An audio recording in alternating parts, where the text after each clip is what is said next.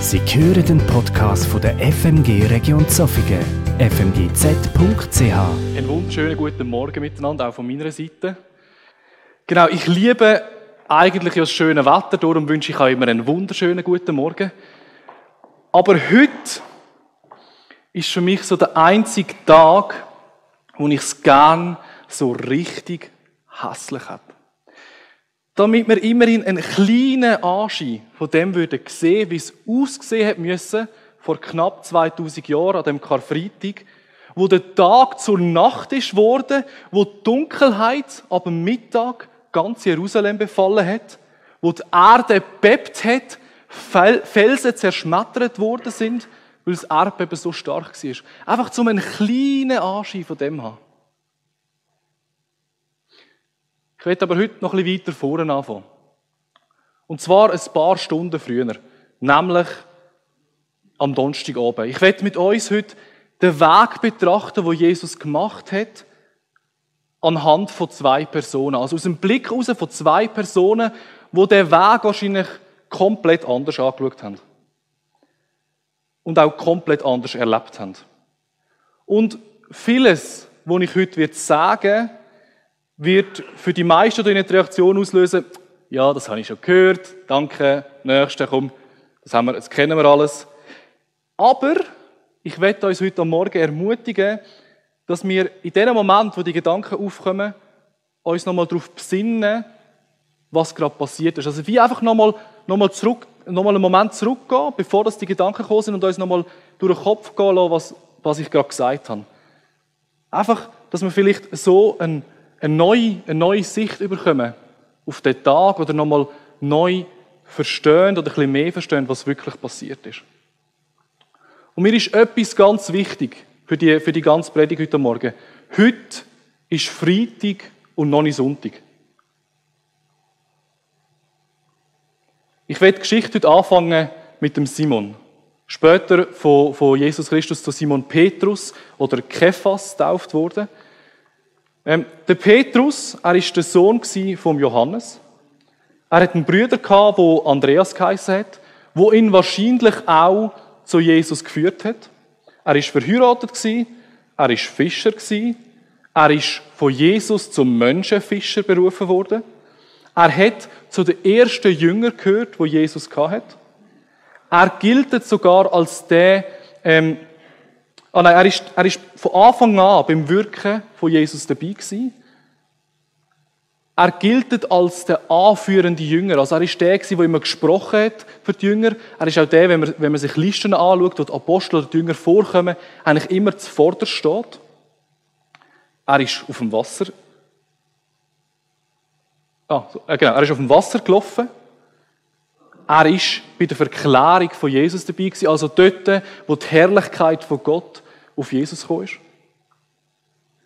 Er hat als erster Jünger, zumindest soweit wir es wissen, erkennt, dass Jesus Gottes Sohn ist. Jesus hat ein sehr großes Vertrauen in ihn gehabt und er ist der Gründer der Kirche. Also auf ihn bauen alle Kirchen, alle Gemeinden auf, die es je gegeben hat und je wird geben. Darum heißt auch Petrus oder Kephas der Stein, er ist der Grundstein der Kirche. Ich habe gesagt, wir fangen an am Abend vor Karfreitag, an dem Donnerstag oben. Weil Jesus hat dort seine Jünger zusammengenommen und hat mit ihnen dort das Passamal feiern. Und das Passamal ist, äh, ist aus der Tradition von, von der vom Volk Israel entstanden. Das erste Mal ist es gefeiert worden, bevor Gott die zehnte Plage nach Ägypten äh, geschickt hat. Das israelische Volk hat dort ein, Lamm, ein, ein einjähriges Lamm geschlachtet und hat das Blut von dem Lamm an die Türe gestrichen, damit die Plage sie nicht trifft. Und dort hat die Tradition angefangen und ähm, Gott hat das dann auch nachher auch ins Gesetz hineingeschrieben für das Volk Israel, dass sie das immer wieder wiederholen sollen. Und wie es, so, wie es sich gerade will, ist in dieser Zeit das Passafest gewesen und darum sind auch alle nach Jerusalem gereist und darum ist auch Jesus mit seinen Jüngern in Jerusalem. Und sie feiern das an dem Oben. Und an dem Oben passiert extrem viel. Wenn man sich die Evangelien alle viermal liest, dann sieht man, wie viel das an dem oben passiert. Jesus ähm, erklärt ihnen, was Obenmal ist. Er, er, er leitet sein erste Mal ins Obenmal ein. Auf das kommen wir heute noch später zurück. Er sagt auch, wer ihn wird verraten, nämlich der Judas. Und er sagt auch noch etwas anderes, nämlich etwas, was jetzt den Petrus direkt betrifft. Er sagt, dass ihn der Petrus, bevor das der Hahn das nächste Mal, also bevor das der Gückel das nächste Mal kreit, dreimal wird verleugnen. Und er sagt das, obwohl der Petrus ihm sagt, Petrus aber antwortete und sprach zu ihm, wenn sich alle an dir ärgern werden, ich werde mich niemals ärgern. Selbst wenn ich mit dir sterben müsste, werde ich dich nicht verleugnen.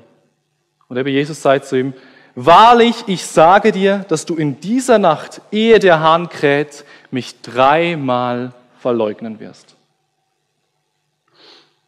Um mit dem gefüllten Kopf, ich bin mir sicher, dass die Jünger und auch der Petrus so einen Kopf hatten nach dem oben, weil, weil sie so viel nochmal Neues irgendwie erfahren haben, wo ihnen Jesus erzählt hat. Und mit dem gefüllten Kopf sagt Jesus am Schluss von mir, hey komm, wir gehen zusammen noch in den Garten Gethsemane, das ist der Ölgarten, und lassen uns dort miteinander beten. Und er nimmt alle Jünger mit und er nimmt dann vor allem den Petrus, den Johannes und den Jakobus. Seine, die drei Jünger nimmt er noch ein bisschen weiter weg von den anderen Jüngern. Und, ähm, und dann passiert etwas ganz Spannendes. Weil dann lässt Jesus wie, wie die Maske fallen. Also, respektive, er, hat, er zieht keine heroische Maske an oder irgendetwas, sondern er zeigt voll und ganz seine Angst, die er hat von dem, was wird passieren. Er sagt ihnen, er ist betrübt bis zum Tod. Er macht ihnen klar, dass er eine riesige Angst hat. Voll und ganz menschlich. Und er bittet sie in dem Moment darum, dass sie für ihn wachen also für ihn beten und Fürbitte halten, dass Jesus kann gestärkt sein für das, was auf ihn, zu, für das, was auf ihn zukommt. Und der Petrus hat in dem Moment noch nicht gewusst, was passiert, aber er hat einfach, er hat doch in dem Moment, ich weiß nicht, wie das ist, wenn, wenn dein Rabbi, der Lehrer, der, und du weißt, es ist Gottes Sohn, er kommt zu dir und er kommt mit einem angstverzerrten Gesicht. Ich kann mir nicht vorstellen, was das, was das ausgelöst hat dort in diesen drei Jüngern. Aber Jesus hat es gemacht und hat ihnen gezeigt, dass er Angst hat. Und Jesus ist dann noch ein bisschen weiter weggegangen und er hat betet. Und zwar hat er das betet. Mein Vater, wenn es möglich ist, so gehe dieser Kelch an mir vorüber, doch nicht wie ich will, sondern wie du willst. Oder wie es im anderen Evangelium steht, Vater, wenn du willst, nimm diesen Kelch von mir weg, doch nicht mein Wille, sondern der deine geschehe. Es erschien ihm aber ein Engel vom Himmel, der ihn stärkte, und als er in Angst war, betete er heftiger, es, wurden, es wurde aber sein Schweiß wie große Blutstropfen, die auf die Erde herabfielen. Also neben dem, dass Jesus seine Jünger aufgefordert hat, für ihn zu beten, ist er selber auch beten. Und es zeigt nochmal die Angst, die er irgendwie hat vor dem, was kommt, ganz deutlich. Er weiß, welches Leiden wird auf ihn zukommen. Und das hat sonst auf dieser Welt noch niemand gewusst an dem Punkt.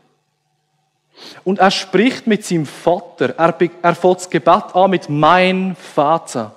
Also mein Papi.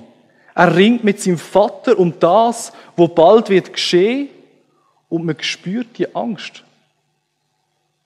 Und wir kommen einen ganz kleinen Einblick über in das Menschsein von Jesus Christus.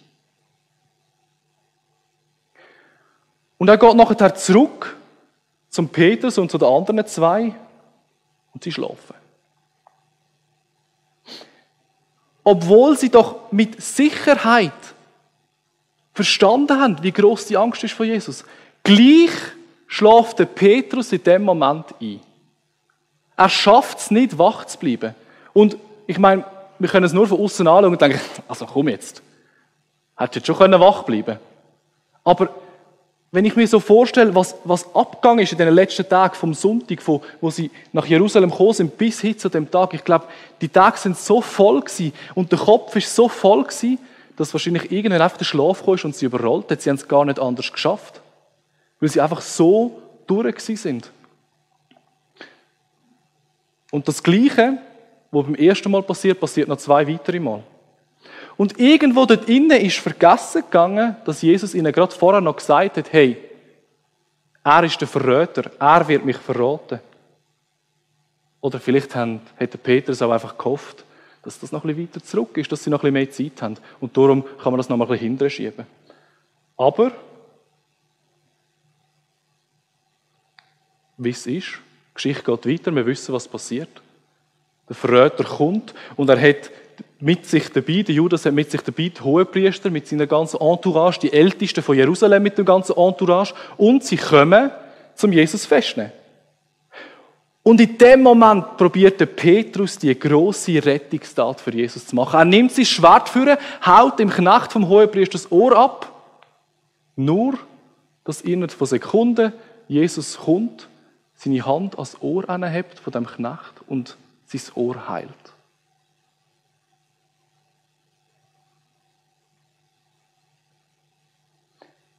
Der Petrus versucht in der menschlichsten Art und Weise, seinen Lehrer, Jesus Christus, den Sohn von Gott, zu retten. Aber Jesus weist ihn sofort zurück und sagt, und, und, und macht das gerade wieder wett, was er gemacht hat. Es, weil, er, weil er weiß, es gibt keine andere Art und Weise, in der der Mensch das kann ändern, auf Jesus wird zukommen. Nicht einmal der Petrus kann es, der anführende Jünger, wo ich mir fast sicher bin, dass wenn er hätte wollen, hat er die anderen Jünger auch dazu gebracht, eine Aufruhr zu machen, dass Jesus können flüchten Aber nein, Jesus weiß, dass das Leid auf ihn zu wird kommen und er ist parat dafür und er weist den Petrus zurück und lässt sich festnehmen. Und was dann passiert, ist wahrscheinlich das Schlimmste, was im Petrus jemals passiert ist. Er folgt dem Festnahmekommando und er kommt in den Vorhof vom Hohen Rat. Und also dort, wo die höchsten geistlichen Persönlichkeiten von Jerusalem sich treffen, dort, wo eben die Ältesten und die und Hohepriester und alle Leute, alle wichtigen geistlichen Leute von Jerusalem sind, eben im Hohen Rat. Und dort kommt er an und er, sitzt dort im Hof und es geht das in Erfüllung, wo ihm Jesus schon gesagt hat, an dem oben. Er verratet ihn nämlich dreimal. Der Petrus sagt zu drei Personen innerhalb von ein paar Stunden, dass er Jesus nicht kennt und keine Ahnung hat, was da gerade los ist und ganz sicher kein Galiläer ist. Und nachdem er das dritte Mal das gesagt hat, im gleichen Moment fährt der Gückel an kreien und dann stelle ich mir das vor, der Petrus sieht Jesus vor dem inneren Auge wenn er ihm sagt, du wirst mich dreimal verlügnen. Und alles, was, was dann nur noch kann ist, der Petrus säckelt weg und er brüllt bitterlich.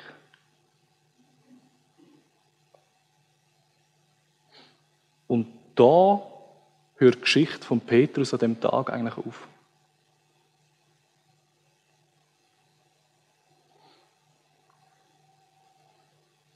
Und ich werde darum jetzt in eine andere Person hineinwechseln, weil die Geschichte ist noch, nicht, ist noch nicht vorbei. Sie geht eigentlich erst richtig los jetzt. Und zwar in die, in die Person vom Hauptmann. Der Hauptmann, er war Hauptmann von einer römischen Armee. Er hatte wahrscheinlich etwa 100 Soldaten unter sich gehabt und er war verantwortlich für die Kreuzigung, die an dem Tag in Golgatha stattfinden Und mehr wissen wir nicht über den Mann. Und so zu dem Punkt kommen, wo der Hauptmann richtig ins Spiel kommt, müssen wir wie über einen kleinen Teil der Geschichte ein bisschen drüber kumpen. Nämlich den Moment, wo Jesus festgenommen ist beim Hohen Rat. Sie, sie halten ihn fest bis am Morgen und dann bringen sie ihn zum Pontius Pilatus, zum Statthalter. Und ab dort kann ich mir gut vorstellen, dass der Hauptmann dabei war. Weil er ist der Hauptmann in der römischen Armee, also beim Pontius Pilatus. Und Es kommt dann so, dass der Pontius Pilatus am Schluss Jesus festnimmt, dass er ihn verurteilt und dass er ihn zum Tod am Kreuz verurteilt. Wichtig dabei ist, dass der Pontius Pilatus nicht die Entscheidung macht, sondern das Volk, wo von unten auf schreit, ihn, kreuzigt ihn, gebt uns den Barabbas frei, den Barabbas ein Massenmörder und Unruhestifter, gebt uns den frei und kreuzigt den Jesus. Und ab dem Punkt, wo Jesus verurteilt ist, ab dem Punkt ist der Hauptmann verantwortlich für Jesus. Er ist also der, wo ihn zurück, ähm, zurückgezogen hat ins Prätorium, also in, in den Vorhof vom, vom Statthalter. Und er ist der, wo dort die ganze Verspottung geleitet hat. Er ist der, wo, ähm, wo Jesus geschlagen hat mit Rohr, wo ihm ins Gesicht gespuckt hat, wo ihm eine Dornenkrone angelegt hat. Er und seine Soldaten zusammen. Er ist der, der vor ihm, vor ihm angeknüllt hat und gesagt hat, komm, du grosser König, du bist der König der Juden. Im Spott, weil sie gewusst haben, er kann eh nichts mehr machen. Er ist der, der ihn angespuckt hat. Und er ist auch der, der ihn nachher nach Golgatha aufgeführt hat. Oder einmal sicher aufgejagt hat. Der, der eingeleitet hat, dass Jesus Christus ein Nagel in die linke, ein Nagel in die rechte und ein Nagel in beide Beine geschlagen werden, äh, beide Füße geschlagen wird. Dass man ihn als Kreuz hängt zwischen zwei Mörder und Schuldigen, die es verdient haben. Er ist der, wo das ganze Szenario, das ganze Schauspiel, das ist ein riesen, ein riesen Schauspiel, wenn eine Kreuzigung ist, er ist der, der das alles inszeniert hat oder einmal sicher unter Kontrolle gehabt. Und wo er dort oben hängt, lästern die Vorübergehenden weiter und auch die Soldaten lästern weiter und sogar die hohen Priester und die Ältesten lästern und sagen, andere hat er gerettet, sich selbst kann er nicht retten.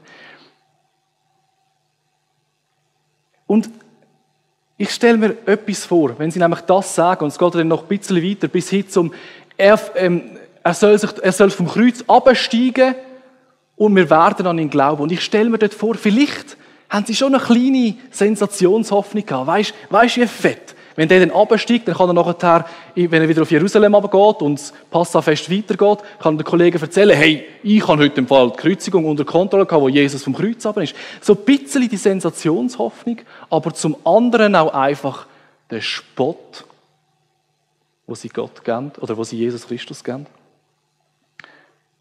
Weil sie wissen, eigentlich haben wir jetzt gewonnen. Und ich möchte hier noch einmal innehalten. Weil der Spott vom Hauptmann und allen anderen, die um ihn herum sind, der zeigt die Erwartung, die sie eigentlich an Jesus irgendwo hatten. Er ist verurteilt worden, weil er gesagt hat, ich bin Gottes Sohn. Das ist der Grund warum er jetzt am Kreuz hängt. Weil er gesagt hat, ich bin Gottes Sohn. Weil das ist die größte Gotteslästerung, die du machen kannst, wenn du nicht Gottes Sohn bist. Und von diesen Leuten, die dort gestanden sind, hat ihm niemand geglaubt, dass er Gottes Sohn ist. Und dann kommt die, die Aufforderung, wenn du doch schon Gottes Sohn bist oder Gott bist und du den grossen Tempel, wo in Jerusalem steht, in drei Tagen kannst abreißen und wieder aufrichten, so als Randbemerkung, das hat Jesus nie so gesagt. Dann red dich doch selber. Komm, mach's doch einfach. Das zeigt unsere Menschlichkeit. Es zeigt die Leitlinie der Menschheit. Ich bin mir selber der Nächste. Also, wenn ich doch jetzt schon Jesus Christus, Gottes Sohn, wäre, dann würde ich auch einfach absteigen, weil ich muss mich als erstes selber retten. Und es ist für mich fraglos, dass wenn Jesus hat wollen, hat er einfach können absteigen. Vielleicht hat ihm den Menschen geglaubt. Aber er hat es nicht gemacht. Er hat festgehalten am Beschluss, den er am Vorabend mit seinem Vater gemacht hat, an dem Beschluss, dass der Wille vom Vater soll geschehen und der Wille vom Vater war, dass Jesus Christus an dem Kreuz hängen bleibt. Und das ist der Beschluss, den der Hauptmann nicht kennt hat. Und er ist dem widerstanden, dem Abkommen widerstanden, weil etwas, und das kann ich mit Sicherheit sagen, wenn er von dem Kreuz abgekommen wäre, dann wäre das für uns der Untergang gewesen. Er lädt sich also nicht auf das menschliche Jeder rette sich selbst ein. Wo der Teufel ihm schon in der Wüste hat einreden Nein, er leidet einfach weiter und nimmt das Blutig und das Zerschlagensein, das hohe Fieber, das einem wahrscheinlich überkommt durch die ganzen Wunden, die Schmerzen, die er durch die Nägel hat, der Erstickungstod, der bald wird kommen, weil man steht nur auf so einem Brettli und der einzige, einzige Moment, wo du kannst, ähm, dass du kannst schnaufen ist, wenn du dich ein bisschen aufdrücken auf dem Brettli, wo du drauf stehst, dass deine Lunge für einen Moment frei wird. Das heißt, wenn deine Kraft nicht mehr da ist, dann wirst du auch nicht mehr, dann wirst du auch nicht mehr atmen Er haltet das alles einfach weiter aus, weil er weiß, was passieren muss. Und dann passiert's. Und in der sechsten Stunde kam eine Finsternis über das ganze Land bis zur neunten Stunde. Und in der neunten Stunde schrie Jesus mit lauter Stimme, Eli, Eli, lema sabachthani, was übersetzt ist, mein Gott, mein Gott, warum hast du mich verlassen? Und als einige der Dabeistehenden es hörten, sagten sie, siehe, er ruft Elia. Einer aber lief, füllte einen Schwamm mit Essig, steckte ihn auf ein Rohr, gab ihm zu trinken und sprach, Halt! Lasst uns sehen, ob Elia kommt, ihn herabzunehmen. Jesus aber stieß einen lauten Schrei aus und verschied. Und der Vorhang des Tempels zerriss in zwei Stücke von oben bis unten. Als aber der Hauptmann, der ihm gegenüber dabei stand, sah, dass er so verschied, sprach er, wahrhaftig, dieser Mensch war Gottes Sohn. Es sahen aber auch Frauen von weitem zu, unter ihnen auch Maria Magdalena und Maria Jakobus des Kleinen und Joses Mutter und Salome, die er, als er in Galiläa war, ihm nachfolgten und ihm dienten, und viele andere, die mit ihm nach Jerusalem hinaufgekommen waren. Er stirbt tatsächlich. Und für uns da ist das für niemanden eine Überraschung. Es ist so, ja, logisch, aber ja, vielleicht ist es für die Leute, die dort waren, am Schluss auch keine Überraschung mehr gewesen, weil man einfach merkt, dass die Kräfte so zu Ende gehen. Aber etwas glaube ich. Und ich, ich kann mir gut vorstellen, dass der Petrus auch dabei war. Wir lesen zwar nichts mehr von ihm, aber das heisst ja, dass viele noch Viele, die mit ihm nach Jerusalem gekommen sind, auch dort sind, dass der Petrus auch dort war und dass er doch irgendwo bis zum letzten Moment noch ein Fünkchen Hoffnung hat, dass Jesus von dem Kreuz absteigt. Aber nein, Jesus Christus stirbt. Er stirbt, bevor es der Petrus die Möglichkeit hat, um Vergebung zu bitten für das, was er noch in der Nacht vorher gemacht hat. Und der Tod bedeutet in der jüdischen Tradition eigentlich im, im ganz vereinfachten Sinn einfach die weiteste Entfernung vom Leben, wo irgendwie vorstellbar ist. Also eigentlich die komplette Abwesenheit von Leben. Und aus der Logik heraus heißt das dann auch die komplette Abwesenheit von Gott, weil Gott ist Leben. Und darum schreit Jesus auch, mein Gott, mein Gott, warum hast du mich verlassen? Weil er in dem Moment stirbt. Und das bedeutet, dass er nicht mehr in der Beziehung zu seinem Vater sein kann. Es ist die einzig wahre Möglichkeit von der Trennung zu Gott. Das schlimmste Leiden, wo Jesus überhaupt kann haben, trennt sie von seinem Vater und mit dem auch trennt sie von der in Ewigkeit bestandenen Beziehung zwischen Gott Vater und Gott Sohn. Und ich weiß, es ist unglaublich viel. Und ich kann mir das ehrlich gesagt überhaupt nicht vorstellen. Weil das mein Verstand einfach übersteigt. Ich habe keine Ahnung, was es bedeutet, wenn man in Ewigkeit in der Beziehung zu Gott Vater, so wie Gott Vater und Gott Sohn ist und dann trennt ist von dem. Aber ich kann mir es einfach nur probieren vorzustellen, was es bedeutet hat, wo Jesus Christus, der Sohn von Gott, der scheinbare Retter von der Welt, stirbt und tot ist in der Abwesenheit von Gott. Und das ist das Ende der Geschichte.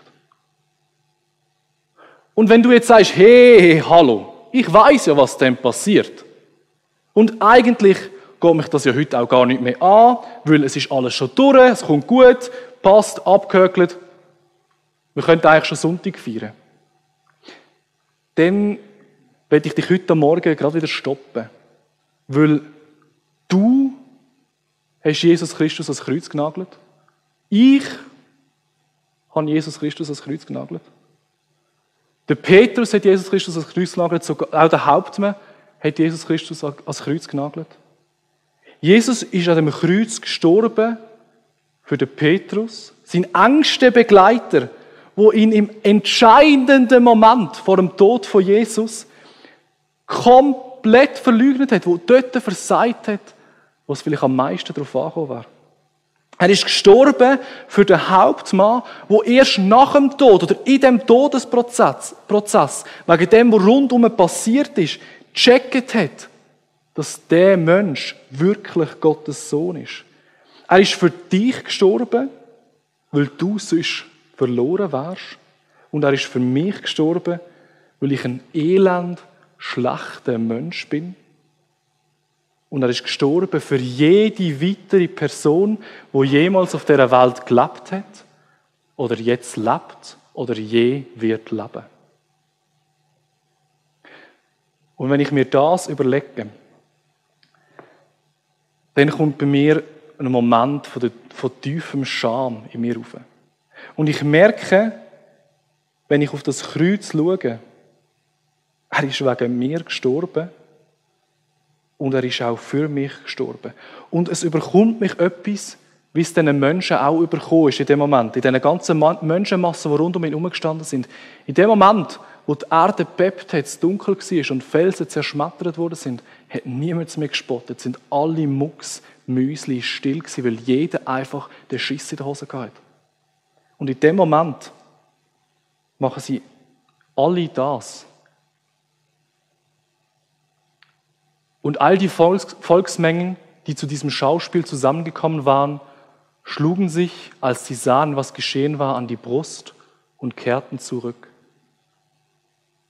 Sie hauen sich alle an die Brust. Und an die Brust schlagen heisst, ist, ist, ist ein Zeichen dafür, dass man vom, von etwas Schlimmem wie überrollt wird. Also von einer plötzlichen Not, von einer plötzlichen Trauer, die einem überkommt, dann schlägt man auf die Brust. Das ist in der, in der orientalischen oder eben in der, auch in der jüdischen Tradition ist das normal gewesen.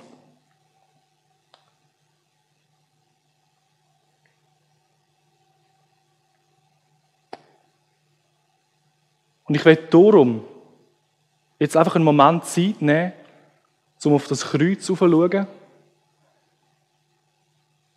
Und die Moment, wo ich gerade probiert, nochmal zu schildern, vielleicht nochmal zu überdenken, und vielleicht auch schuldhaft an die Brust schlagen und zu erkennen, ich habe Gottes Sohn, der Wunderrat, Gottheld, ewig Vater, Friedenfürst, Lehrer, Freund, schuldloser Mensch und Gott umgebracht.